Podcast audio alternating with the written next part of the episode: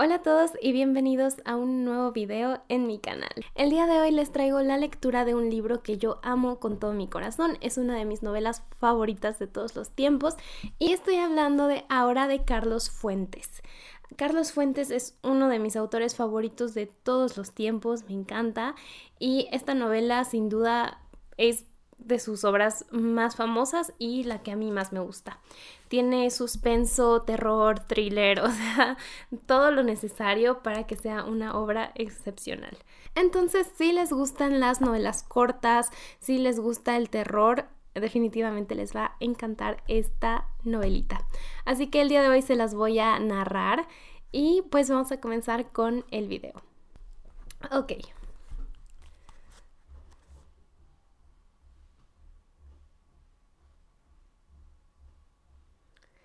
Ay, como que escuché pasos. Oh, Dios mío, ya nos estamos poniendo spooky aquí. ¿Escucharon eso? No sé si lo captó el micrófono. Bueno, vamos a comenzar antes de que nos sigan espantando más.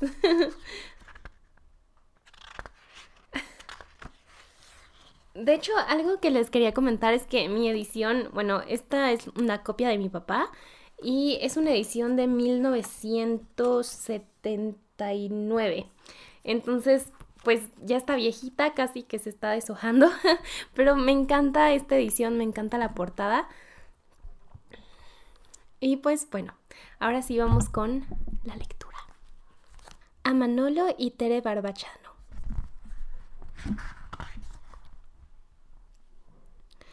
El hombre caza y lucha, la mujer intriga y sueña. Es la madre de la fantasía, de los dioses.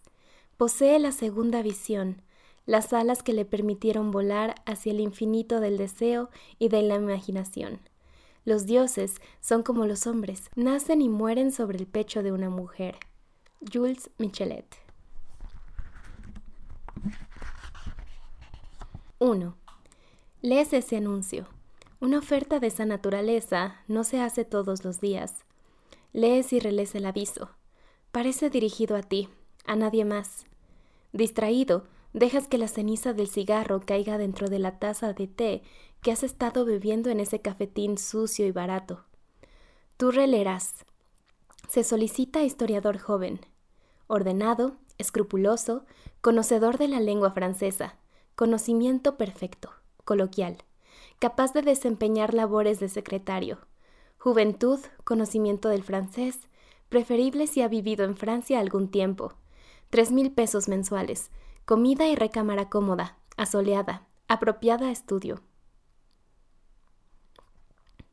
Solo falta tu nombre. Solo falta que las letras más negras y llamativas del aviso informen Felipe Montero. Se solicita Felipe Montero, antiguo becario en la Sorbona, historiador cargado de datos inútiles, acostumbrado a exhumar papeles amarillentos, profesor auxiliar en escuelas particulares, 900 pesos mensuales. Pero si leyeras eso, sospecharías, lo tomarías a broma. Donceles 815. Acuda en persona. No hay teléfono. Recoges tu portafolio y dejas la propina. Piensas que otro historiador joven, en condiciones semejantes a las tuyas, ya ha leído ese mismo aviso, tomado la delantera, ocupado el puesto. Tratas de olvidar mientras caminas a la esquina. Esperas el autobús. Enciendes un cigarrillo. Repites en silencio las fechas que debes memorizar para que esos niños amodarrados te respeten. Tienes que prepararte. El autobús se acerca y tú estás observando las puntas de tus zapatos negros. Tienes que prepararte. Metes la mano en el bolsillo, juegas con las monedas de cobre, por fin escoges treinta centavos, los aprietas con el puño y alargas el brazo para tomar firmemente el barrote de fierro del camión que nunca se detiene.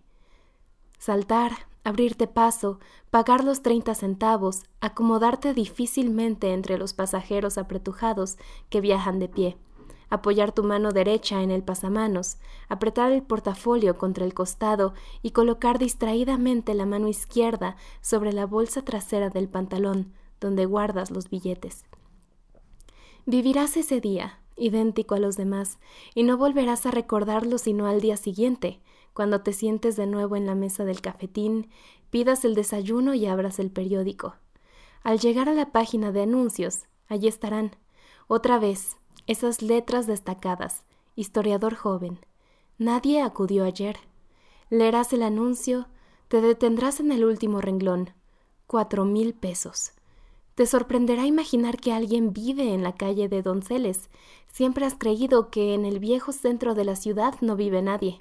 Caminas con lentitud, tratando de distinguir el número 815 en este conglomerado de viejos palacios coloniales, convertidos en talleres de reparación, relojerías, tiendas de zapatos y expendios de aguas frescas.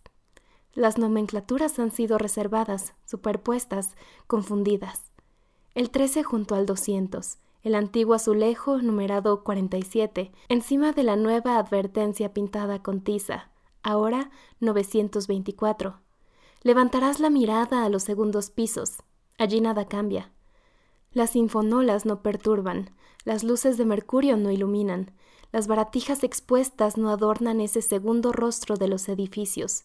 Unidad del tesontle, los nichos con sus santos truncos coronados de palomas, la piedra labrada de barroco mexicano, los balcones de celosias, las troneras y los canales de lámina, las gárgolas de arenisca, las ventanas ensombrecidas por largas cortinas verdosas, esa ventana de la cual se retira alguien en cuanto tú la miras. Miras la portada de vides caprichosas, bajas la mirada al zaguán despintado y descubres 815, antes 69. Tocas en vano con esa manija, esa cabeza de perro en cobre, gastada, sin relieves, semejante a la cabeza de un feto canino en los museos de ciencias naturales. Imaginas que el perro te sonríe y suelta su contacto helado. La puerta cede al empuje levísimo de tus dedos, y antes de entrar miras por última vez sobre tu hombro. Frunces el ceño porque la larga fila detenida de camiones y autos gruñe, pita, suelta el humano insano de su prisa. Tratas inútilmente de retener una sola imagen de ese mundo exterior indiferenciado. Cierras el zaguán detrás de ti e intentas penetrar la oscuridad de ese callejón techado. Patio, porque puedes oler el musgo, la humedad de las plantas, las raíces podridas, el perfume adormecedor y espeso. Buscas en vano una luz que te guíe, Buscas la caja de fósforos en la bolsa de tu saco, pero esa voz aguda y cascada te advierte desde lejos. No, no es necesario. Le ruego, camine trece pasos hacia el frente y encontrará la escalera a su derecha. Suba, por favor. Son veintidós escalones. Cuéntelos. Trece, derecha, veintidós. El olor de la humedad de las plantas podridas te envolverá mientras marcas tus pasos. Primero sobre las baldosas de piedra, enseguida sobre esa madera crujiente, fofa por la humedad y el encierro. Cuentas en voz baja hasta veintidós y te detienes, con la caja de fósforos entre las manos, el portafolio apretado contra las costillas. Tocas esa puerta que huele a pino viejo y húmedo. Buscas una manija. Terminas por empujar y sentir, ahora, un tapete bajo tus pies. Un tapete delgado, mal extendido, que te hará tropezar y darte cuenta de la nueva luz, de la nueva luz grisácea y filtrada que ilumina ciertos contornos. Señora, dices con una voz monótona, porque crees recordar una voz de mujer. Señora. Ahora a su izquierda, la primera puerta. Tenga la amabilidad. Empujas esa puerta. Ya no esperas que alguna se cierre propiamente, ya sabes que todas son puertas de golpe, y las luces dispersas se trenzan en tus pestañas, como si atravesaras una tenue red de seda. Solo tienes ojos para esos muros de reflejos desiguales, donde parpadean docenas de luces. Consigues, al cabo, definirlas como veladoras, colocadas sobre repisas y entre paños de ubicación asimétrica. Levemente iluminan otras luces que son corazones de plata, frascos de cristal, vidrios enmarcados y solo detrás de este brillo intermitente verás, al fondo, la cama y el signo de una mano que parece atraerte con su movimiento pausado. Lograrás verla cuando des la espalda a ese firmamento de luces devotas. Tropiezas al pie de la cama. Debes rodearla para acercarte a la cabecera. Allí, esa figura pequeña se pierde en la inmensidad de la cama. Al extender la mano no tocas otra mano, sino la piel gruesa, afieltrada. Las orejas de ese objeto que roe con un silencio tenaz y te ofrece sus ojos rojos. Sonríes y acaricias al conejo que yace al lado de la mano que, por fin, toca la tuya con unos dedos sin temperatura que se detienen largo tiempo sobre tu palma húmeda. La voltean y acercan tus dedos abiertos a la almohada de encajes que tocas para alejar tu mano de la otra. Felipe Montero, le hizo anuncio. Sí, ya sé. Perdón, no hay asiento. Estoy bien, no se preocupe. Está bien, por favor, póngase de perfil. No lo veo bien. Que le dé la luz. Así. Claro. Leí su anuncio. Claro, lo leyó. ¿Se siente calificado? ¿Avez-vous fait? À Paris, madame. Ah oui, ça me fait plaisir. To use, to use. D'entrer, oui. Vous savez, on était tellement habitué et après. Te apartarás para que la luz combinada de la plata, la cera y el vidrio dibuje esa cofia de seda que debe recoger un pelo muy blanco y enmarcar un rostro casi infantil de tan viejo. Los apretados botones del cuello blanco que sube hasta las orejas ocultas por la cofia, las sábanas y los edredones velan todo el cuerpo con excepción de los brazos envueltos en un chal de estambre. Las manos pálidas que descansan sobre el vientre, Solo puedes fijarte en el rostro hasta que un movimiento del conejo te permite desviar la mirada y observar con disimulo esas migajas, esas costras de pan regadas sobre los edredones de seda roja, raídos y sin lustre. Voy al grano. No me quedan muchos años por delante, señor Montero, y por ello he preferido violar la costumbre de toda una vida y colocar ese anuncio en el periódico. Sí, por eso estoy aquí. Sí, entonces, acepta. Bueno, desearía saber algo más. Naturalmente, es usted curioso. Ella te sorprenderá observando la mesa de noche, los frascos de distinto color, los vasos, las cucharas de aluminio, los cartuchos alineados de píldoras y comprimidos, los demás vasos manchados de líquidos blancuzcos que están dispuestos en el suelo, al alcance de la mano de la mujer recostada sobre esta cama baja. Entonces te darás cuenta de que es una cama apenas elevada sobre el ras del suelo, cuando el conejo salte y se pierda en la oscuridad. Le ofrezco cuatro mil pesos. Sí, eso dice el aviso de hoy. Ah, entonces ya salió. Sí, ya salió. Se trata de los papeles de mi marido, el general Laurent. Deben ser ordenados antes de que muera, deben ser publicados. Lo he decidido hace poco. Y el propio general eh, no se encuentra capacitado para. murió hace sesenta años, señor. Son sus memorias inconclusas. Deben ser completadas antes de que yo muera. Pero yo le informaré de todo. Usted aprenderá a redactar en el estilo de mi esposo, le bastará ordenar y leer los papeles para sentirse fascinado por esa prosa, por esa transparencia, esa... esa... Sí, comprendo. Saga, Saga. ¿Dónde está? ¿Y si... Saga? ¿Quién? Mi compañía. ¿El conejo? Sí, volverá. Levantarás los ojos que habías mantenido bajos, y ella ya habrá cerrado los labios, pero esa palabra, ¿Volverá? Vuelves a escucharla como si la anciana la estuviese pronunciando en ese momento. Permanecen inmóviles. Tú miras hacia atrás. Te ciega el brillo de la corona parpadeante de objetos religiosos. Cuando vuelves a mirar a la señora, sientes que sus ojos se han abierto desmesuradamente y que son claros, líquidos, inmensos, casi del color de la córnea amarillenta que los rodea de manera que solo el punto negro de la pupila rompe esa claridad perdida. Minutos antes, en los pliegues gruesos de los párpados caídos como para proteger esa mirada que ahora vuelve a esconderse, a retraerse, piensas, en el fondo de su cueva seca. Entonces se quedará usted. Su cuarto está arriba, allí sí entra la luz. Quizás, señora, sería mejor que no la importunara. Yo puedo seguir viviendo donde siempre y revisar los papeles en mi propia casa. Mis condiciones son que viva aquí. No queda mucho tiempo. No sé. Ahora. La señora se moverá por la primera vez desde que tú entraste en su recámara. Al extender otra vez su mano, tú sientes esa respiración agitada a tu lado, y entre la mujer y tú se extiende otra mano que toca los dedos de la anciana. Miras a un lado y la muchacha está allí, esa muchacha que no alcanzas a ver de cuerpo entero porque está tan cerca de ti y su aparición fue imprevista, sin ningún ruido. Ni siquiera los ruidos que no se escuchan pero que son reales, porque se recuerdan inmediatamente, porque a pesar de todo son más fuertes que el silencio que los acompañó. Le dije que regresaría. ¿Quién? Ahora, mi compañera, mi sobrina. Buenas tardes. La joven inclinará la cabeza y la anciana al mismo tiempo que ella remedará el gesto. Es el señor Montero. Va a vivir con nosotras.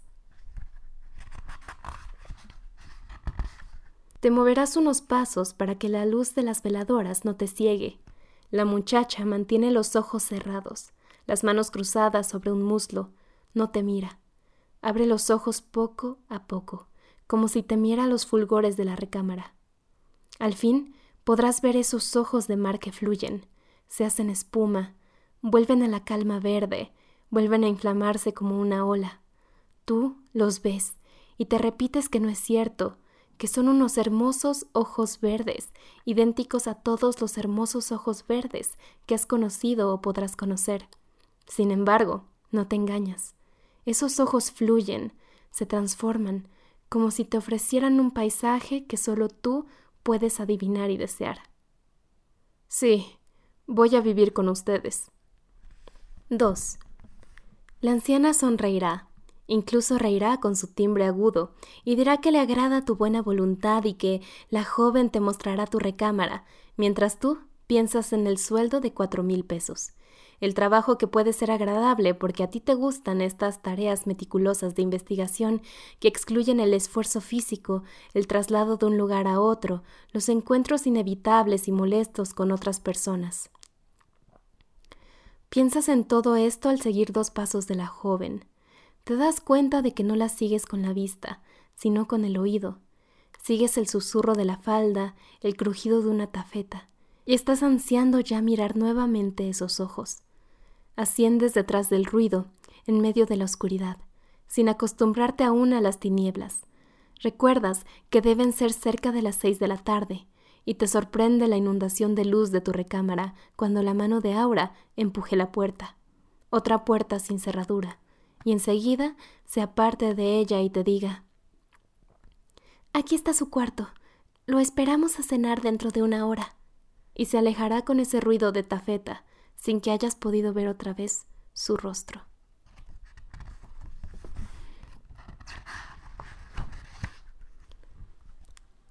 Cierras, empujas la puerta detrás de ti y al fin levantas los ojos hacia el tragaluz inmenso que hace las veces de techo. Sonríes al darte cuenta de que ha bastado la luz del crepúsculo para cegarte y contrastar con la penumbra del resto de la casa. Pruebas con alegría la blandura del colchón en la cama de metal dorado y recorres con la mirada el cuarto, el tapete de lana roja, los muros empapelados, oro y oliva, el sillón de terciopelo rojo, la vieja mesa de trabajo nogal y cuero verde, la lámpara antigua de quinqué, luz opaca de tus noches de investigación, el estante clavado encima de la mesa, al alcance de tu mano, con los tomos encuadernados, Caminas hacia la otra puerta y al empujarla descubres un baño pasado de moda, tina de cuatro patas, con florecillas pintadas sobre la porcelana, un aguamanil azul, un retrete incómodo. Te observas en el gran espejo ovalado del guardarropa, también de nogal, colocado en la sala de baño. Mueves tus cejas pobladas, tu boca larga y gruesa que llena de vaho el espejo. Cierras tus ojos negros y al abrirlos el vaho habrá desaparecido. Dejas de contener la respiración y te pasas una mano por el pelo oscuro y lacio. Tocas con ella tu perfil recto, tus mejillas delgadas. Cuando el vaho opaca otra vez el rostro, estarás repitiendo ese nombre. Aura. Consultas el reloj. Después de fumar dos cigarrillos, recostado en la cama, de pie, te pones el saco y te pasas el peine por el cabello. Empujas la puerta y tratas de recordar el camino que recorriste al subir. Quisieras dejar la puerta abierta para que la luz del quinquete guíe. Es imposible, porque los resortes la cierran. Podrías entretenerte columpiando esa puerta. Podrías tomar el quinqué y descender con él. Renuncias porque ya sabes que esta casa siempre se encuentra a oscuras. Te obligarás a conocerla y reconocerla por el tacto. Avanzas con cautela, como un ciego, con los brazos extendidos, rozando la pared. Y es tu hombro lo que, inadvertidamente, aprieta el contacto de la luz eléctrica. Te detienes, guiñando en el centro iluminado de ese largo pasillo desnudo.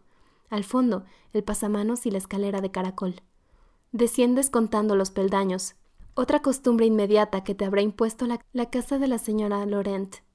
Bajas contando y das un paso atrás cuando encuentras los ojos rosados del conejo que enseguida te da la espalda y sale saltando. No tienes tiempo de detenerte en el vestíbulo, porque Aura, desde una puerta entreabierta de cristales opacos, te estará esperando con el candelabro en la mano. Caminas sonriendo hacia ella. Te detienes al escuchar los maullidos dolorosos de varios gatos. Sí, te detienes a escuchar, ya cerca de la mano de Aura, para cerciorarte de que son varios gatos, y la sigues a la sala. Son los gatos, dirá Aura. Hay tanto ratón en esta parte de la ciudad. Cruzan el salón. Muebles forrados de seda mate, vitrinas donde han sido colocados muñecos de porcelana, relojes musicales, con decoraciones y bolas de cristal, tapetes de diseño persa, cuadros con escenas bucólicas, las cortinas de terciopelo verde corridas. Ahora viste de verde. ¿Se encuentra cómodo? Sí, pero necesito recoger mis cosas en la casa donde... No es necesario. El criado ya fue a buscarlas.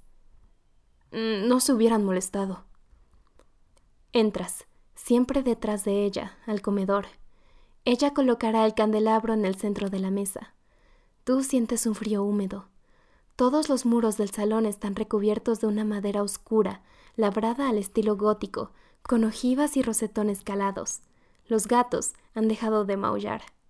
Al tomar asiento, notas que han sido dispuestos cuatro cubiertos y que hay dos platones calientes bajo cacerolas de plata y una botella vieja y brillante por el limo verdoso que la cubre. Aura apretará la cacerola. Tú aspiras el olor pungente de los riñones en salsa de cebolla que ella te sirve mientras tú tomas la botella vieja y llenas los vasos de cristal cortado con ese líquido rojo y espeso. Tratas, por curiosidad, de leer la etiqueta del vino, pero el limo lo impide. Del otro platón, ahora toma unos tomates enteros, asados. Perdón, dices observando los dos cubiertos de extra, las dos sillas desocupadas. ¿Esperamos a alguien más? Ahora continúa sirviendo los tomates. No, la señora Consuelo se siente débil esta noche. No nos acompañará. ¿La señora Consuelo? ¿Su tía? Sí. Le ruega que pase a verla después de la cena. Comen en silencio. Beben ese vino particularmente espeso, y tú desvías una y otra vez la mirada para que Aura no te sorprenda en esa impúdica hipnótica que no puedes controlar. Quieres, aun entonces, fijar las facciones de la muchacha en tu mente. Cada vez que desvíes la mirada, las habrás olvidado ya, y una urgencia impostergable te obligará a mirarla de nuevo. Ella mantiene, como siempre, la mirada baja, y tú, al buscar el paquete de cigarrillos en la bolsa del saco, encuentras ese llavín. Recuerdas, le dices a Aura. Ah, olvidé que un cajón de mi mesa está cerrado con llave. Allí tengo mis documentos. Y ella murmurará. Entonces, ¿quiere usted salir? Lo dice como un reproche. Tú te sientes confundido y alargas la mano con el llavín colgado de un dedo. Se lo ofreces. No urge. Pero ella se aparta del contacto de tus manos. Mantiene la suya sobre el regazo. Al fin levanta la mirada y tú vuelves a dudar de tus sentidos, Atribuyes al vino el aturdimiento, el mareo que te producen esos ojos verdes, limpios, brillantes, y te pones de pie, detrás de ahora, acariciando el respaldo de madera de la silla gótica, sin atreverte a tocar los hombros desnudos de la muchacha, la cabeza que se mantiene inmóvil. Haces un esfuerzo para contenerte, distraes tu atención escuchando el batir imperceptible de otra puerta, a tus espaldas, que debe conducir a la cocina. Descompones los dos elementos plásticos del comedor el círculo de luz compacta que arroja el candelabro y que ilumina la mesa, y un extremo del muro labrado, el círculo mayor, de sombra, que rodea al primero. Tienes, al fin, el valor de acercarte a ella, tomar su mano, abrirla y colocar el llavero, la prenda, sobre esa palma lisa. La verás apretar el puño, buscar tu mirada, murmurar Gracias. Levantarse, abandonar deprisa el comedor. Tú tomas el lugar de Aura, estiras las piernas, enciendes un cigarrillo, invadido por un placer que jamás has conocido, que sabías parte de ti, pero que solo ahora experimentas plenamente, liberándolo, arrojándolo fuera porque sabes que esta vez encontrará respuesta. Y la señora Consuelo te espera. Ella te lo advirtió. Te espera después de la cena. Has aprendido el camino. Tomas el candelabro y cruzas la sala y el vestíbulo. La primera puerta frente a ti es la de la anciana. Tocas con los nudillos sin obtener respuesta. Tocas otra vez. Empujas la puerta. Ella te espera. Entras con cautela, murmurando Señora. Señora. Ella no te habrá escuchado, porque la descubres hincada ante ese muro de las devociones, con la cabeza apoyada contra los puños cerrados. La ves de lejos, hincada, cubierta por ese camisón de lana burda, con la cabeza hundida en los hombros delgados, delgada como una escultura medieval, emaciada. Las piernas asoman como dos hebras debajo del camisón, flacas, cubiertas por una erisipela inflamada. Piensas en el roce continuo de la tosca lana sobre la piel hasta que ella levanta los puños y pega al aire sin fuerzas, como si liberara una batalla contra las imágenes que, al acercarte, empiezas a distinguir. Cristo, María, San Sebastián, Santa Lucía, el Arcángel Miguel, los demonios sonrientes, los únicos sonrientes en esta iconografía del dolor y la cólera sonrientes porque, en el viejo grabado iluminado por las veladoras, ensartan los tridentes en la piel de los condenados, les vacían calderones de agua hirviente, violan a las mujeres, se embriagan, gozan de la libertad vedada a los santos. Te acercas a esa imagen central, rodeada por las lágrimas de la dolorosa, la sangre del crucificado, el gozo de Luzbel, la cólera del arcángel, las vísceras conservadas en frascos de alcohol, los corazones de plata. La señora Consuelo, de rodillas, amenaza con los puños, balbucea las palabras que, ya cerca de ella, puedes escuchar. Llega, ciudad de Dios, suena, trompeta de Gabriel. Ay, pero cómo tarda en morir el mundo. Se golpeará el pecho hasta derrumbarse frente a las imágenes y las veladoras, con un acceso de tos. Tú la tomas de los codos, la conduces dulcemente hacia la cama, te sorprendes del tamaño de la mujer, casi una niña, doblada, corcovada, con la espina dorsal vencida. Sabes que, de no ser por tu apoyo, tendría que regresar a gatas a la cama. La recuestas en el gran lecho de migajas y edredones viejos. La cubres. Esperas a que su respiración se regularice, mientras las lágrimas involuntarias le corren por las mejillas transparentes. Perdón, perdón, señor Montero. A las viejas solo nos queda el placer de la devoción. Páseme el pañuelo, por favor. La señorita ahora me dijo. Sí, exactamente. No quiero que perdamos tiempo. Debe. debe empezar a trabajar cuanto antes. Gracias. Trate usted de descansar. Gracias. Tome. La vieja se llevará las manos al cuello, lo desabotonará, Bajará la cabeza para quitarse ese listón morado, luido, que ahora te entrega, pesado porque una llave de cobre cuelga de la cinta. En aquel rincón, abra ese baúl y traiga los papeles que están a la derecha, encima de los demás, amarrados con un cordón amarillo. Mm, no veo muy bien. Ah, sí. Es que yo estoy tan acostumbrada a las tinieblas. A mi derecha. Camine y tropezará con el arcón. Es que nos amurallamos, señor Montero. Han construido alrededor de nosotras, nos han quitado la luz. Han querido obligarme a vender, muertas antes. Esta casa está llena de recuerdos para nosotras. Solo muerta me sacarán de aquí. Eso es. Gracias. Puede usted empezar a leer esta parte. Ya le iré entregando las demás. Buenas noches, señor Montero. Gracias. Mire, su candelabro se ha apagado. Enciéndalo afuera, por favor. No, no. Quédese con la llave. Acéptela.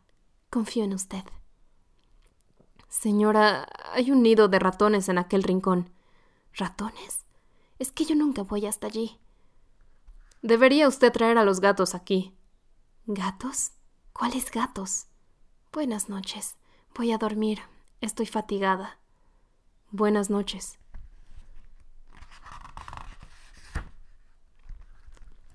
Tres. Lees esa misma noche los papeles amarillos, escritos con una tinta color mostaza, a veces orados por el descuido de una ceniza de tabaco, manchados por moscas. El francés del general Laurent no goza de las excelencias que su mujer le habrá atribuido. Te dices que tú puedes mejorar considerablemente el estilo, apretar esa narración difusa de los hechos pasados. La infancia, en una hacienda oaxaqueña del siglo XIX, los estudios militares en Francia, la amistad con el duque de Morny, con el círculo íntimo de Napoleón III, el regreso a México en el Estado Mayor de Maximiliano, las ceremonias y veladas del imperio, las batallas, el derrumbe, el cerro de las campanas, el exilio en París. Nada que no hayan contado otros. Te desnudas pensando en el capricho deformado de la anciana, en el falso valor que atribuye a estas memorias. Te acuestas sonriendo, pensando en tus cuatro mil pesos. Duermes sin soñar, hasta que el chorro de luz te despierta, a las seis de la mañana, porque ese techo de vidrios no posee cortinas. Te cubres los ojos con la almohada y tratas de volver a dormir. A los diez minutos, olvidas tu propósito y caminas al baño, donde encuentras todas tus cosas dispuestas en una mesa, tus escasos trajes colgados en el ropero, Has terminado de afeitarte cuando ese maullido implorante y doloroso destruye el silencio de la mañana. Llega a tus oídos con una vibración atroz, rasgante, de imploración. Intentas ubicar su origen. Abres la puerta que da al corredor y allí no lo escuchas. Esos maullidos se cuelan desde lo alto, desde el tragaluz. Trepas velozmente a la silla, de la silla a la mesa de trabajo, y apoyándote en el librero puedes alcanzar el tragaluz abrir uno de sus vidrios, elevarte con esfuerzo y clavar la mirada en ese jardín lateral, ese cubo de tejos y zarzas enmarañados, donde cinco, seis, siete gatos no puedes contarlos, no puedes sostenerte allí más de un segundo. Encadenados unos con otros, se revuelcan envueltos en fuego, desprenden un humo opaco, un olor de pelambre incendiada. Dudas, al caer sobre la butaca, si en realidad has visto eso. Quizás Solo uniste esa imagen a los maullidos espantosos que persisten, disminuyen, al cabo terminan. Te pones la camisa, pasas un papel sobre las puntas de tus zapatos negros y escuchas esta vez el aviso de la campana que parece recorrer los pasillos de la casa y acercarse a tu puerta. Te asomas al corredor. Aura camina con esa campana en la mano, inclina la cabeza al verte, te dice que el desayuno está listo. Tratas de detenerla. Ahora ya descenderá por la por la escalera de caracol. Tocando la campana, pintada de negro, como si se tratara de levantar a todo un hospicio, a todo un internado. La sigues, en mangas de camisa, pero al llegar al vestíbulo ya no la encuentras. La puerta de la recámara de la anciana se abre a tus espaldas. Alcanzas a ver la mano que asoma detrás de la puerta, apenas abierta. Coloca esa porcelana en el vestíbulo y se retira, cerrando de nuevo. En el comedor encuentras tu desayuno servido. Esta vez solo un cubierto. Comes rápidamente. Regresas al vestíbulo. Tocas a la puerta de la señora Consuelo. Esa voz débil y aguda te pide que entres. Nada habrá cambiado. La oscuridad permanente, el fulgor de las veladoras y los milagros de plata. Buenos días, señor Montero. ¿Durmió bien? Sí, leí hasta tarde. La dama agitará una mano como si deseara alejarte. No, no, no. No me adelante su opinión. Trabaje sobre esos papeles y, cuando termine, le pasaré los demás. Está bien, señora. ¿Podría visitar el jardín? ¿Cuál jardín, señor Montero? El que está detrás de mi cuarto. En esta casa no hay jardín. Perdimos el jardín cuando construyeron alrededor de la casa. Pensé que podría trabajar mejor al aire libre. En esta casa solo hay ese patio oscuro por donde entró usted. Allí mi sobrina cultiva algunas plantas de sombra. Pero eso es todo. Está bien, señora. Deseo descansar todo el día. Pase a verme esta noche. Está bien, señora. Revisas todo el día los papeles, pasando en limpio los párrafos que piensas retener, redactando de nuevo los que te parecen débiles, fumando cigarrillo tras cigarrillo y reflexionando que debes espaciar tu trabajo para que la canongia se prolongue lo más posible. Si lograras ahorrar por lo menos doce mil pesos, podrías pasar cerca de un año dedicado a tu propia obra, aplazada, casi olvidada.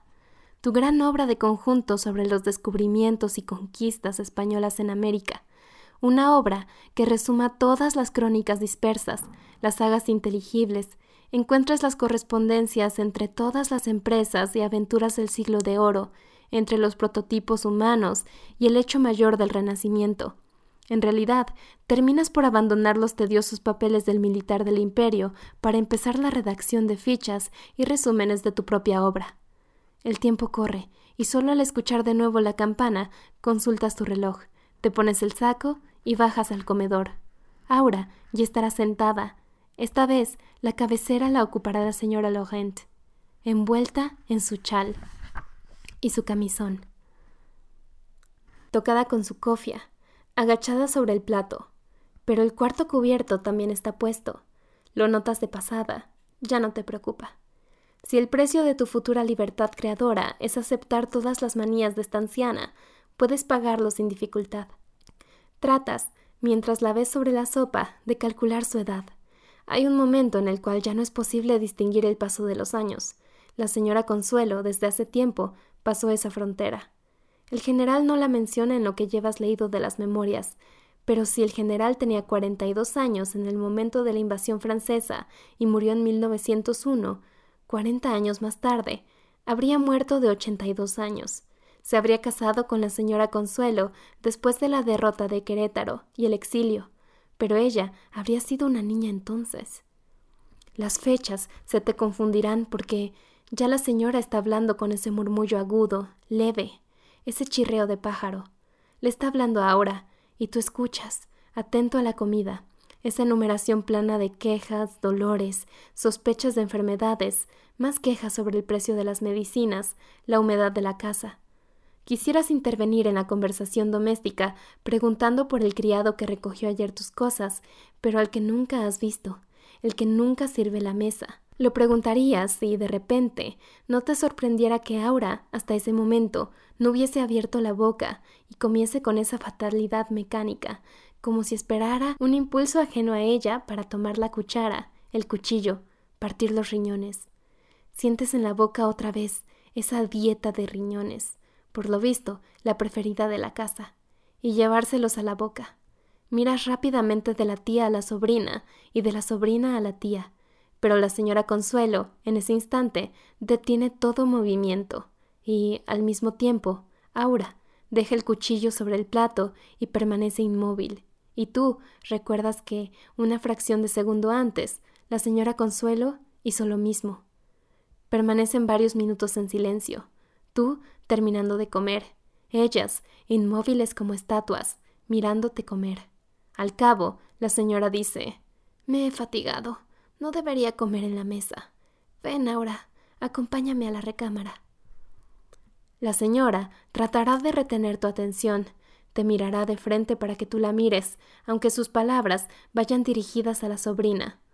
Tú debes hacer un esfuerzo para desprenderte de esa mirada otra vez abierta, clara, amarilla, despojada de los velos y arrugas que normalmente la cubren, y fijar la tuya en Aura, que a su vez mira fijamente hacia un punto perdido y mueve en silencio los labios. Se levanta con actitudes similares a las que tú asocias con el sueño. Toma de los brazos a la anciana jorobada y la conduce lentamente fuera del comedor. Solo te sirves el café que también ha estado allí desde el principio del almuerzo. El café frío, que bebes a sorbos mientras frunces el ceño y te preguntas si la señora no poseerá una fuerza secreta sobre la muchacha, si la muchacha, tu hermosa aura, vestida de verde, no estará encerrada contra su voluntad en esta casa vieja, sombría. Le sería, sin embargo, tan fácil escapar mientras la anciana dormita en su cuarto oscuro, y no pasas por alto el cambio que se abre en tu imaginación, Quizás ahora espera que tú la salves de las cadenas que, por alguna razón oculta, le ha impuesto esta vieja caprichosa y desequilibrada. Recuerdas ahora, minutos antes, inanimada, embrutecida por el terror, incapaz de hablar en frente de la tirana, moviendo los labios en silencio, como si, en silencio, te implorara su libertad, prisionera al grado de imitar todos los movimientos de la señora Consuelo, como si solo lo que hiciera la vieja le fuese permitido a la joven. La imagen de esta enajenación total te revela caminas, esta vez hacia la otra puerta, la que da sobre el vestíbulo al pie de la escalera, la que está al lado de la recámara de la anciana. Allí debe vivir ahora. No hay otra pieza en la casa. Empujas la puerta y entras a esa recámara también oscura, de paredes enjalbegadas, donde el único adorno es un Cristo negro. A la izquierda ves esa puerta que debe conducir a la recámara de la viuda. Caminando de puntas, te acercas a ella, colocas la mano sobre la madera, desistes de tu empeño. Debes hablar con Aura a solas. Y si Aura quiere que la ayudes, ella vendrá a tu cuarto. Permaneces allí, olvidado de los papeles amarillos, de tus propias cuartillas anotadas pensando solo en la belleza inacible de tu aura. Mientras más pienses en ella, más tuya la harás, no solo porque piensas en su belleza y la deseas, sino porque ahora la deseas para liberarla. Habrás encontrado una razón moral para tu deseo, te sentirás inocente y satisfecho. Y cuando vuelves a escuchar la precaución de la campana, no bajas a cenar porque no soportarías otra escena como la del mediodía.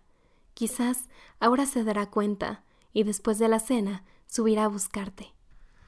Realizas un esfuerzo para seguir revisando los papeles. Cansado, te desvistes lentamente. Caes en el lecho, te duermes pronto y por primera vez en muchos años sueñas. Sueñas una sola cosa.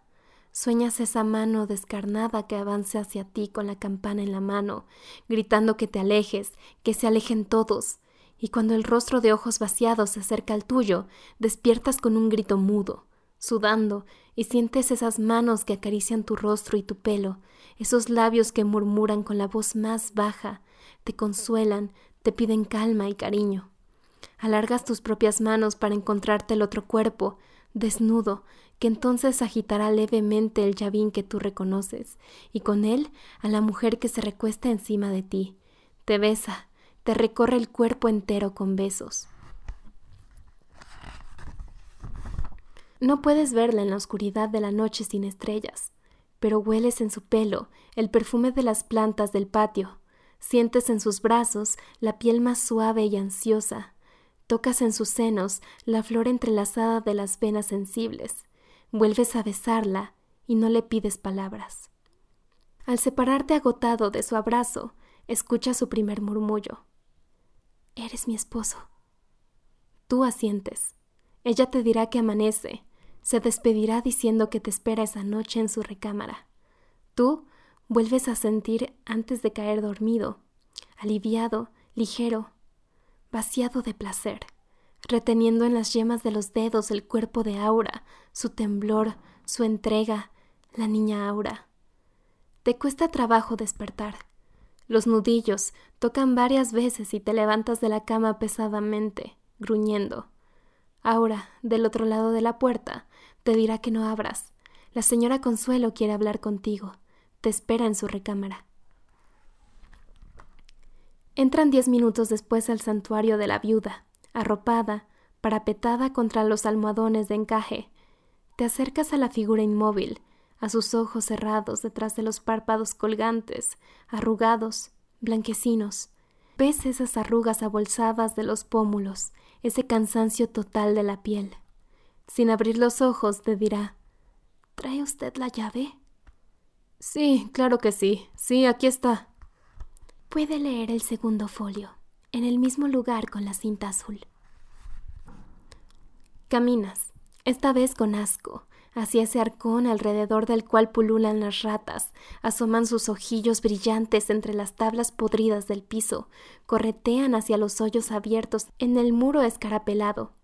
Abres el arcón y retiras la segunda colección de papeles. Regresas al pie de la cama. La señora Consuelo acaricia a su conejo blanco.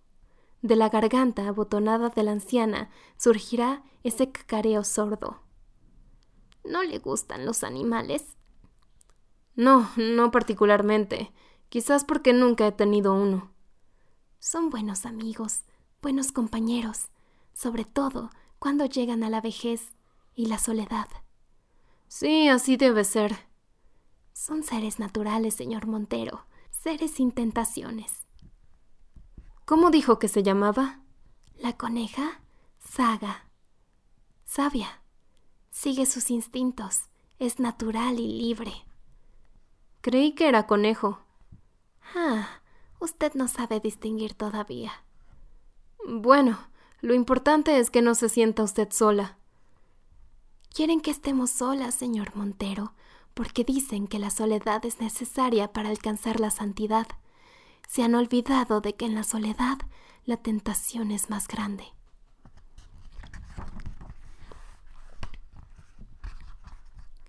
Mm, no le entiendo, señora.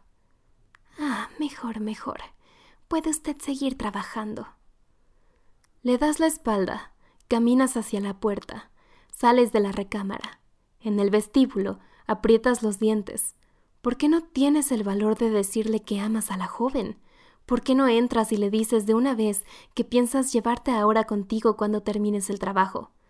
Avanzas de nuevo hacia la puerta, le empujas dudando aún, y por el resquicio ves a la señora Consuelo de pie, erguida, transformada con esa túnica entre los brazos, esa túnica azul con botones de oro, charreteras rojas, brillantes insignias de águila coronada.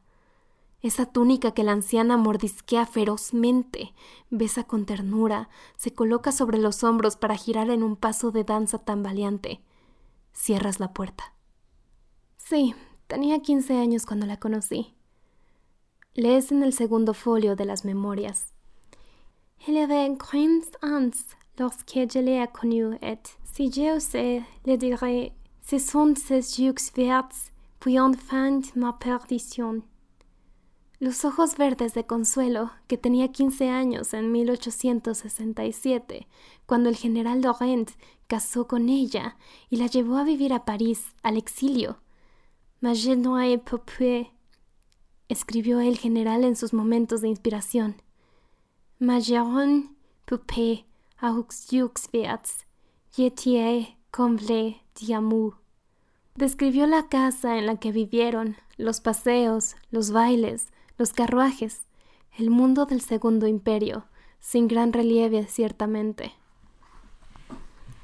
Ja même supportahin des chats, moquiament telement les jolis vets, un día la encontró abierta de piernas, con la crinolina levantada por delante, martirizando a un gato, y no supo llamarle la atención porque le pareció que tu farci ça une façon si innocente, pas pour E incluso lo excitó el hecho, de manera que esa noche las amó, si les da crédito a tu lectura, con una pasión hiperbólica. Parece que tu m'avais dit que tu tuer les chats était ta manière à tout de rendre notre amour. Favorable par un sacrifice symbolique. Habrás calculado. La señora Consuelo tendrá hoy ciento nueve años. Cierras el folio. Cuarenta y nueve al morir su esposo. Tu sais si bien te avilier, ma douce Consuelo. Toujours drapé dans des volures vertes, vertes comme terjux. Je pensé que tu serás toujours belle, même dans cent ans. Siempre vestida de verde, siempre hermosa, incluso dentro de cien años. Tu es si fier de ta beauté que ne ferir tu pas pour rester toujours jeune.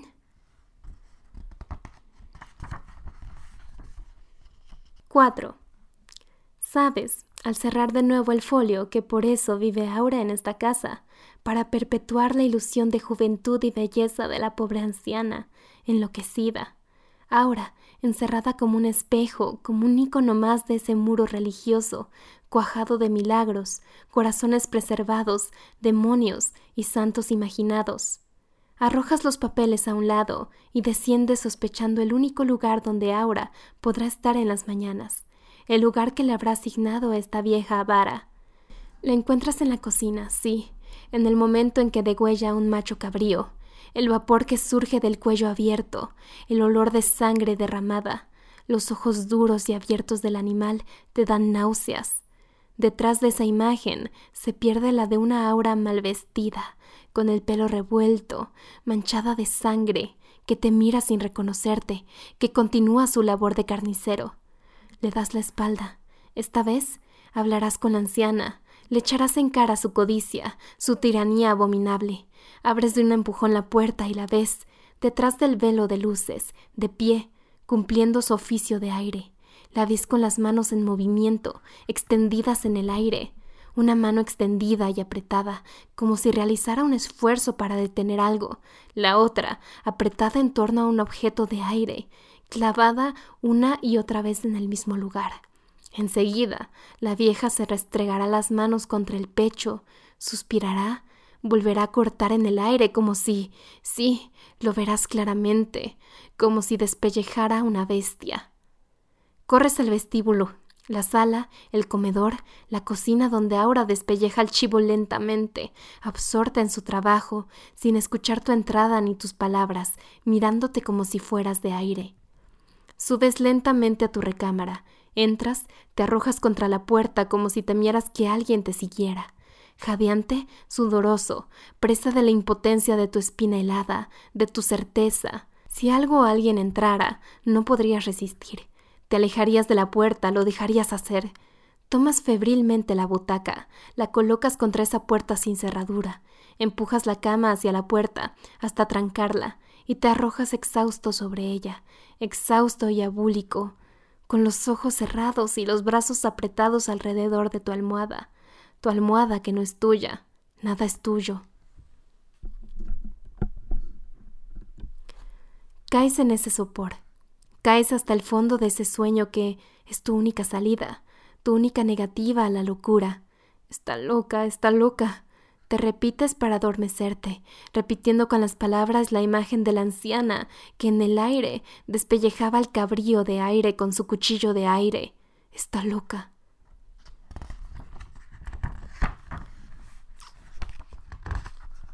En el fondo del abismo oscuro, en tu sueño silencioso de bocas abiertas, en silencio, la verás avanzar hacia ti, desde el fondo negro del abismo, la verás avanzar a gatas, en silencio, moviendo su mano descarnada, avanzando hacia ti, hasta que su rostro se pegue al tuyo y veas esas encías sangrantes de la vieja, esas encías sin dientes, y grites, y ella vuelva a alejarse, moviendo su mano, sembrando a lo largo del abismo los dientes amarillos que va sacando del delantal manchado de sangre. Tu grito es el eco del grito de Aura, delante de ti en el sueño. Aura que grita porque unas manos han rasgado por la mitad su falda de tafeta verde y esa cabeza tonsurada. Con los pliegues rotos de la falda entre las manos, se voltea hacia ti y ríe en silencio, con los dientes de la vieja superpuestos a los suyos, mientras las piernas de Aura, sus piernas desnudas, caen rotas y vuelan hacia el abismo. Escuchas el golpe sobre la puerta, la campana detrás del golpe, la campana de la cena. El dolor de cabeza te impide leer los números, la posición de las manecillas del reloj. Sabes que es tarde.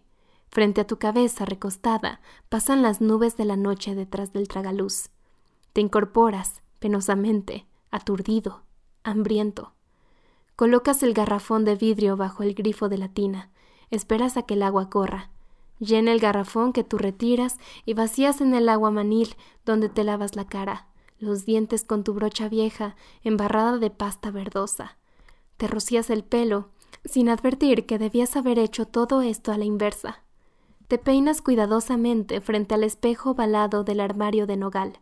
Anudas la corbata, te pones el saco y desciendes a un comedor vacío, donde solo ha sido colocado un cubierto, el tuyo. Y al lado de tu plato, debajo de la servilleta, ese objeto que rozas con los dedos, esa muñequita endeble de trapo, rellena de una harina que se escapa por el hombro mal cocido, el rostro pintado con tinta china, el cuerpo desnudo, detallado con escasos pincelazos. Comes tu cena fría, riñones, tomates, vino. Con la mano derecha detienes la muñeca entre los dedos de la izquierda. Comes mecánicamente, con la muñeca en la mano izquierda y el tenedor en la otra, sin darte cuenta al principio de tu propia actitud hipnótica, entreviendo, después, una razón en tu siesta opresiva, en tu pesadilla, identificando al fin tus movimientos de sonámbulo con los de Aura, con los de la anciana, mirando con asco esa muñequita horrorosa que tus dedos acarician, en la que empiezas a sospechar una enfermedad secreta, un contagio. La dejas caer al suelo, te limpias los labios con la servilleta, consultas tu reloj y recuerdas que Aura te ha citado en su recámara. Te acercas cautelosamente a la puerta de Doña Consuelo y no escuchas un solo ruido. Consultas de nuevo tu reloj. Apenas son las nueve. Decides bajar. Atientas a ese patio techado sin luz, que no has vuelto a visitar desde que lo cruzaste, sin verlo, el día de tu llegada a esta casa. Tocas las paredes húmedas, lamosas, aspiras el aire perfumado y quieres descomponer los elementos de tu olfato, reconocer los aromas pesados, suntuosos que te rodean. El fósforo encendido ilumina parpadeando ese patio estrecho y húmedo, embaldosado, en el cual crecen de cada lado las plantas sembradas sobre los márgenes de tierra rojiza y sueltas. Distingues las formas altas, ramosas que proyectan sus sombras a la luz del cerillo que se consume. Te quema los dedos. Te obliga a encender uno nuevo para terminar de reconocer las flores, los frutos, los tallos que recuerdas mencionados en crónicas viejas, las hierbas olvidadas que crecen olorosas, adormiladas las hojas anchas, largas, hendidas, vellosas del beleño, el tallo sarmentado de flores amarillas por fuera, rojas por dentro, las hojas acorazonadas y agudas de la dulcamara, la pelusa cenicienta del gordoblobo, sus flores espigadas, el arbusto ramoso del ebónimo y las flores blanquecinas, la belladona, cobran vida a la luz de tu fósforo, se mecen con sus sombras mientras tú recreas los usos de este herbario que dilata las pupilas, adormece el dolor, alivia los partos, consuela, fatiga la voluntad, consuela con una calma voluptuosa. Te quedas solo con los perfumes cuando el tercer fósforo se apaga. Subes con pasos lentos el vestíbulo, vuelves a pegar el oído a la puerta de la señora Consuelo, sigues sobre las puntas de los pies, a la de Aura. La empujas sin dar aviso y entras a esa recámara desnuda, donde un círculo de luz ilumina la cama, el gran crucifijo mexicano, la mujer que avanzará hacia ti cuando la puerta se cierre. Ahora vestida de verde, con esa bata de tafeta por donde asoman al avanzar hacia ti la mujer, los muslos color de luna, la mujer, repetirás al tenerla cerca, la mujer, no la muchacha de ayer, la muchacha de ayer, cuando toque sus dedos, su talle, no podía tener más de veinte años. La mujer de hoy, y acaricie su pelo negro, suelto, su mejilla pálida, parece de cuarenta. Algo se ha endurecido entre ayer y hoy, alrededor de los ojos verdes. El rojo de los labios se ha oscurecido fuera de su forma antigua, como si quisiera fijarse en una mueca alegre, en una sonrisa turbia, como si alternara, a semejanza de esa planta del patio, el sabor de la miel y el de la amargura. No tienes tiempo de pensar más. Siéntate en la cama, Felipe. Sí. Vamos a jugar. Tú no hagas nada. Déjame hacerlo todo a mí.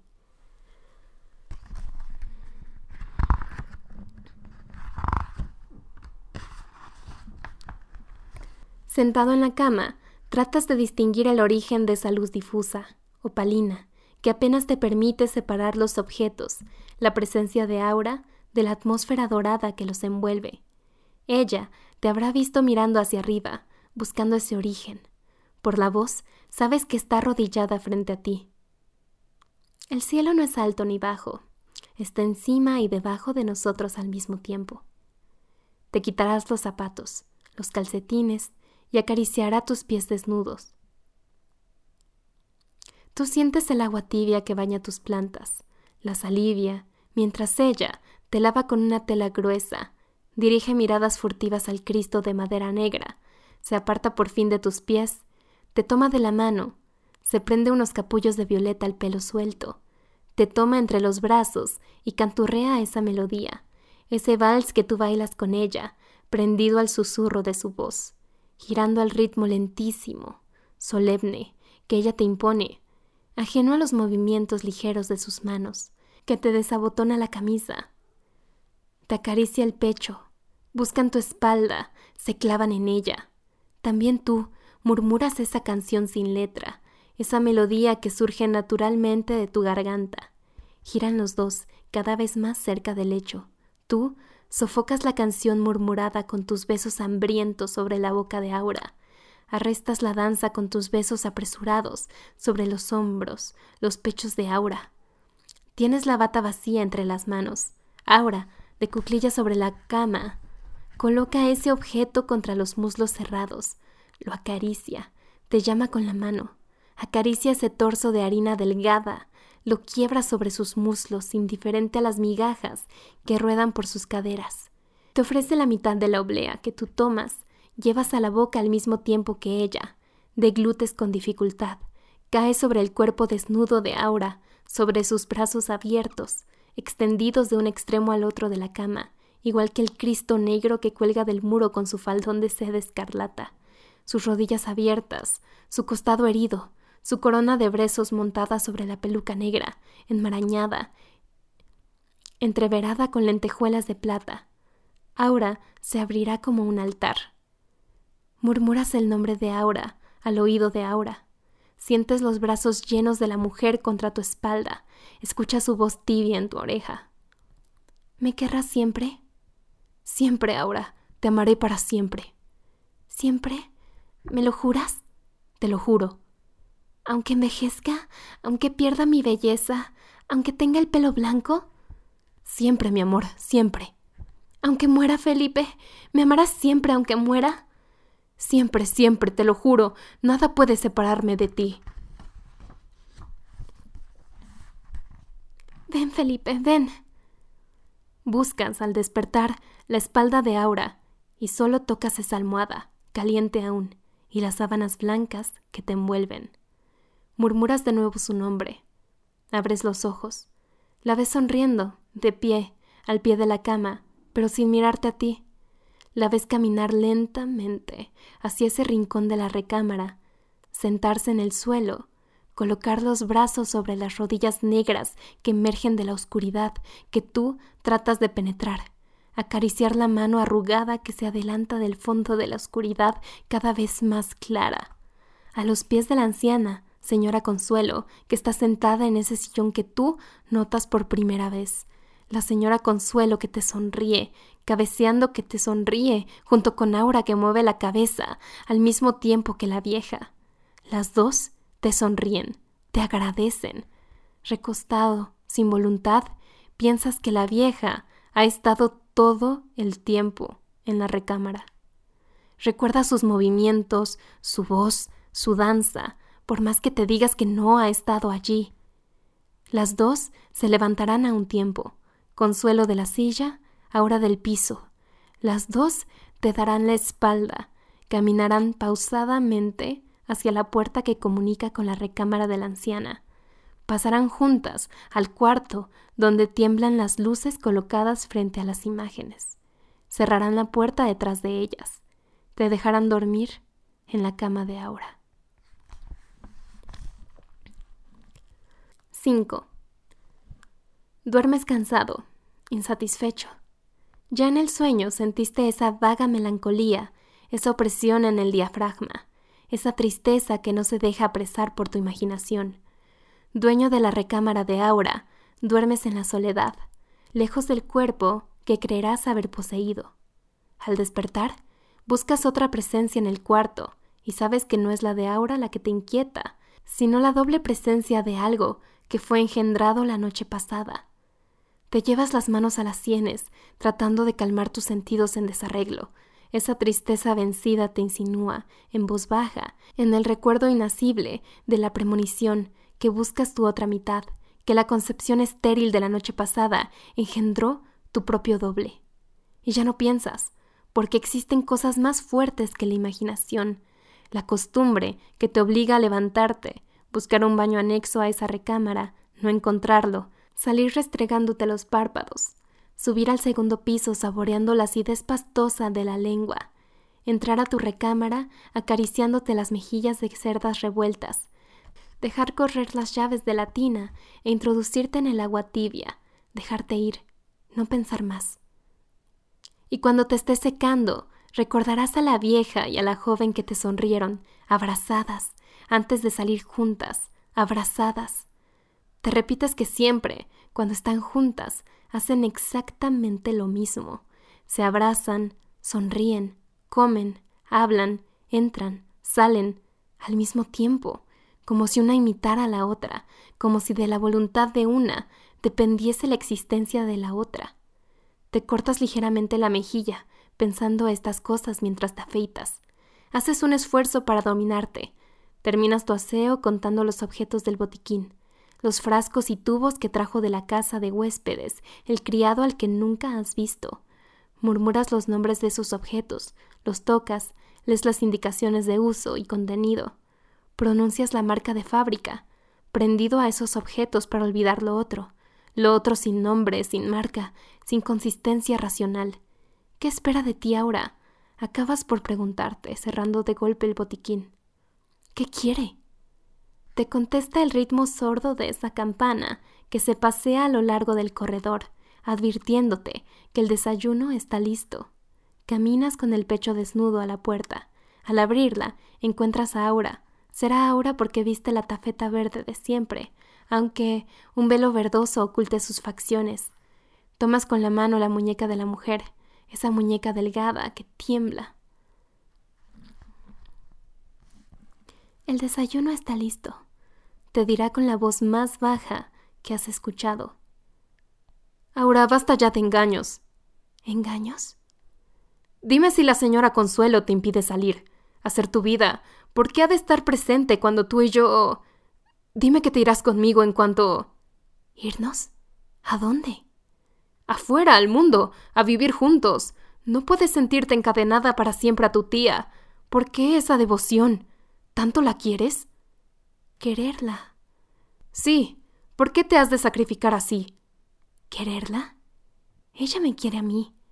Ella se sacrifica por mí. Pero es una mujer vieja, casi un cadáver. Tú no puedes. Ella tiene más vida que yo. Sí, es vieja, es repulsiva. Felipe, no quiero volver. No quiero ser como ella, otra. Trata de enterrarte en vida. Tienes que renacer. Aura. Hay que morir antes de renacer. No, no entiendes. Olvida, Felipe, tenme confianza. Si me explicaras. Tenme confianza. Ella va a salir hoy, todo el día. ¿Ella?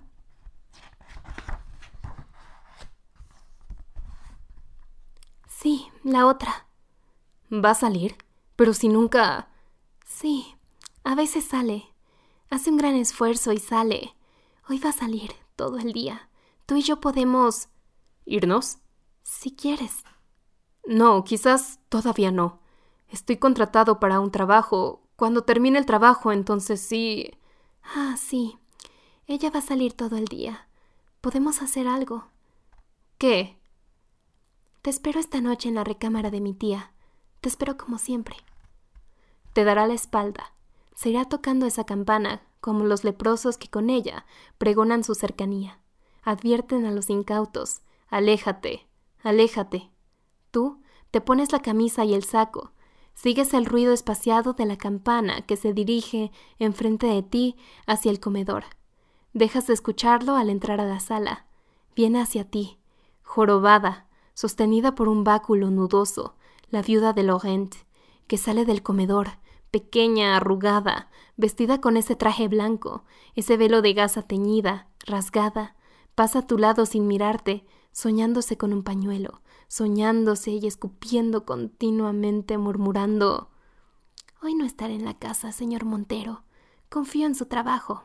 Adelante usted. Las memorias de mi esposo deben ser publicadas. Se alejará pisando los tapetes con sus pequeños pies de muñeca antigua, apoyada en ese bastón, escupiendo, estornudando, como si quisiera expulsar algo de sus vías respiratorias, de sus pulmones congestionados. Tú tienes la voluntad de no seguirla con la mirada. Dominas la curiosidad que sientes ante ese traje de novia amarillento, extraído del fondo del viejo baúl que está en la recámara. Apenas pruebas el café negro y frío que te espera en el comedor.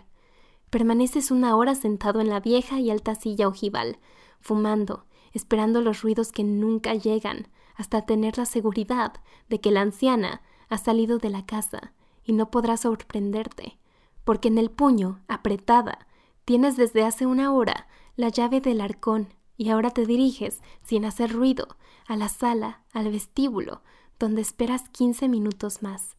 Tu reloj te lo dirá. Con el oído pegado a la puerta de Doña Consuelo, la puerta que enseguida empujas levemente hasta distinguir detrás de la red de araña de esas luces de botas, la cama vacía, revuelta, sobre la que la coneja roe sus zanahorias crudas.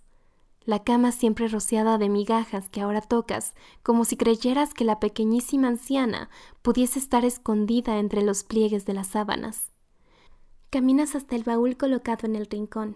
Pisas la cola de una de esas ratas que chilla, se escapa de la opresión de tu suela, corre a dar aviso a las demás ratas cuando tu mano acerca la llave de cobre a la chapa pesada, enmohecida, que rechina cuando introduces la llave, apartas el candado, levantas la tapa y escuchas el ruido de los goznes enmohecidos. Sustraes el tercer folio, cinta roja, de las memorias y al levantarlo encuentras esas fotografías viejas, duras, comidas de los bordes, que también tomas sin verlas, apretando todo el tesoro contra tu pecho, huyendo sigilosamente, sin cerrar siquiera el baúl, olvidando el hambre de las ratas para traspasar el umbral cerrar la puerta, recargarte contra la pared del vestíbulo, respirar normalmente, subir a tu cuarto.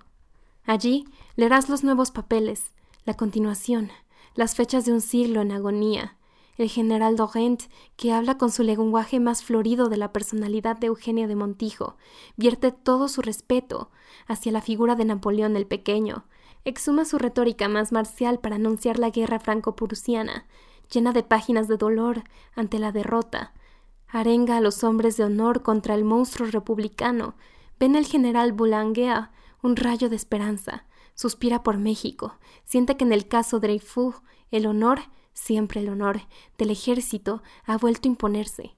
Las hojas amarillas se quiebran bajo tu tacto, ya no las respetas, ya solo buscas la nueva aparición de la mujer de ojos verdes. Sé por qué lloras a veces, Consuelo. No te he podido dar hijos, a ti que irradias la vida. Y después, Consuelo, no tientes a Dios. Debemos conformarnos. No te basta mi cariño. Yo sé que me amas. Lo siento. No te pido conformidad porque ello sería ofenderte. Te pido tan solo que veas en ese gran amor que dices tenerme algo suficiente, algo que pueda llenarnos a los dos sin necesidad de recurrir a la imaginación enfermiza. Y en otra página, le advertí Consuelo que esos brebajes no sirven para nada, ella insiste en cultivar sus propias plantas en el jardín. Dice que nos engaña. Las hierbas no la fertilizarán en el cuerpo, pero sí en el alma. Más tarde, la encontré delirante, abrazada a la almohada. Gritaba Sí, sí, sí, he podido, la he encarnado, puedo convocarla, puedo darle vida con mi vida. Tuve que llamar al médico. Me dijo que no podría calmarla, precisamente porque ella estaba bajo el efecto de narcóticos, no de excitantes. Y al fin, hoy la descubrí en la madrugada, caminando sola y descalza a lo largo de los pasillos. Quise detenerla. Pasó sin mirarme, pero sus palabras iban dirigidas a mí. No me detengas, dijo. Voy hacia mi juventud. Mi juventud viene hacia mí. Entra ya. Está en el jardín. Ya llega. Consuelo, pobre Consuelo. Consuelo. También el demonio fue un ángel antes. No habrá más. Allí terminan las memorias del general Laurent. Consuelo, le démon, ausiété, un avant. Y detrás de la última hoja, los retratos. El retrato de ese caballero anciano, vestido de militar. La vieja fotografía con las letras en una esquina. Moulin. Photograph. 35 Boulevard Haussmann. Y la fecha, 1894. Y la fotografía de Aura, de Aura con sus ojos verdes, su pelo negro recogido en bucles, reclinada sobre esa columna dórica, con el paisaje pintado al fondo, el paisaje de Lorey en el Rin, el traje abotonado hasta el cuello, el pañuelo en una mano, el polizón. Aura y la fecha 1876, escrita con tinta blanca, y detrás, sobre el cartón doblado del daguerrotipo, esa letra de araña Fête pour notre dixième anniversaire de mariage. Y la firma, con la misma letra, Consuelo Laurent. Verás en la tercera foto, ahora en compañía del viejo, ahora vestido de paisano, sentados ambos en una banca, en un jardín. La foto se ha borrado un poco. Ahora no se verá tan joven como en la primera fotografía, pero es ella, es él, es... eres tú. Pegas esas fotografías a tus ojos, las levantas hacia el tragaluz, tapas con una mano la barba blanca del general Laurent, lo imaginas con el pelo negro y siempre te encuentras borrado, perdido, olvidado, pero tú, tú, tú. La cabeza te da vueltas, inundada por el ritmo de ese vals lejano que suple la vista, el tacto, el olor de plantas húmedas y perfumadas, Caes agotado sobre la cama, te tocas los pómulos, los ojos, la nariz, como si temieras que una mano invisible te hubiese arrancado la máscara que has llevado durante veintisiete años. Esas facciones de goma y cartón que durante un cuarto de siglo han cubierto tu verdadera faz, tu rostro antiguo, el que tuviste antes y habías olvidado. Escondes la cara en la almohada, tratando de impedir que el aire te arranque las facciones que son tuyas, que quieres para ti. Permaneces con la cara hundida en la almohada, con los ojos abiertos detrás de la almohada, esperando lo que ha de venir, lo que no podrás impedir. No volverás a mirar tu reloj, ese objeto inservible que mide falsamente un tiempo acordado a la vanidad humana, estas manecillas que marcan tediosamente las largas horas invertidas para engañar el verdadero tiempo, el tiempo que corre con la velocidad inusual el tiempo que corre con la velocidad insultante, mortal, que ningún reloj puede medir. Una vida, un siglo, cincuenta años. Ya no te será posible imaginar esas medidas mentirosas, ya no te será posible tomar entre las manos ese polvo sin cuerpo. Cuando te separes de la almohada, encontrarás una oscuridad mayor alrededor de ti. Habrá caído la noche. Habrá caído la noche. Correrán detrás de los vidrios altos, las nubes negras, veloces, que rasgan la luz opaca que se empeña en evaporarlas, y asomar su redondez pálida y sonriente. Se asomará la luna antes de que el vapor oscuro vuelva a empañarla. Tú ya no esperarás, ya no consultarás tu reloj. Descenderás rápidamente los peldaños que te alejan de esa celda donde habrán quedado regados los viejos papeles, los daguerrotipos desteñidos. Descenderás al pasillo, te detendrás frente a la puerta de la señora Consuelo. Escucharás tu propia voz, sorda, transformada después de tantas horas de silencio. Aura, repetirás. Aura. Entrarás a la recámara. Las luces de las veladoras se habrán extinguido.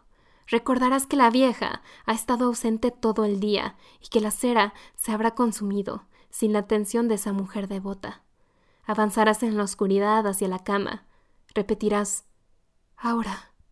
Y escucharás el leve crujido de la tafeta sobre los edredones, la segunda respiración que acompaña la tuya.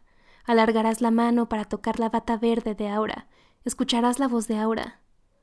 No, no me toques. Acuéstate a mi lado. Tocarás el filo de la cama, levantarás las piernas y permanecerás inmóvil, recostado. No podrás evitar un temblor.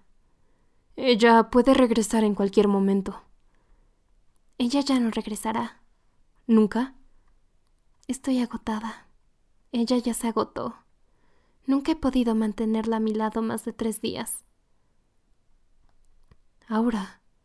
Querrás acercar tu mano a los senos de Aura. Ella te dará la espalda. Lo sabrás por la nueva distancia de su voz. No, no me toques. Aura, te amo. Sí, me amas. Me amarás siempre, dijiste ayer. Te amaré siempre. No puedo vivir sin tus besos, sin tu cuerpo. Bésame el rostro, solo el rostro. Acercarás tus labios a la cabeza reclinada junto a la tuya. Acariciarás otra vez el pelo largo de Aura. Tomarás violentamente a la mujer endeble por los hombros, sin escuchar su queja aguda. Le arrancarás la bata de tafeta, la abrazarás, la sentirás desnuda, pequeña y perdida en tu abrazo, sin fuerzas. No harás caso de su resistencia gemida, de su llanto impotente. Besarás la piel del rostro sin pensar, sin distinguir. Tocarás esos senos flácidos cuando la luz penetre suavemente y te sorprenda, te obligue a apartar la cara, buscar la rendija del muro por donde comienza a entrar la luz de la luna, ese resquicio abierto por los ratones, ese ojo de la pared que deja filtrar la luz plateada que cae sobre el pelo blanco de Aura, sobre el rostro desgajado, compuesto de capas de cebolla, pálido, seco y arrugado, como una ciruela cocida. Apartarás tus labios de los labios sin carne que has estado besando, de las encías sin dientes que se abren ante ti. Verás bajo la luz de la luna el cuerpo desnudo de la vieja, de la señora Consuelo, flojo, rasgado, pequeño y antiguo, temblando ligeramente porque tú lo tocas, tú lo amas, tú has regresado también. Hundirás tu cabeza, tus ojos abiertos en el pelo plateado de consuelo, la mujer que volverá a abrazarte cuando la luna pase. Tapada por las nubes, los oculte ambos, se lleve en el aire por algún tiempo la memoria de la juventud, la memoria encarnada. Volverá, Felipe, la traeremos juntos. Deja que recupere fuerzas y la haré regresar.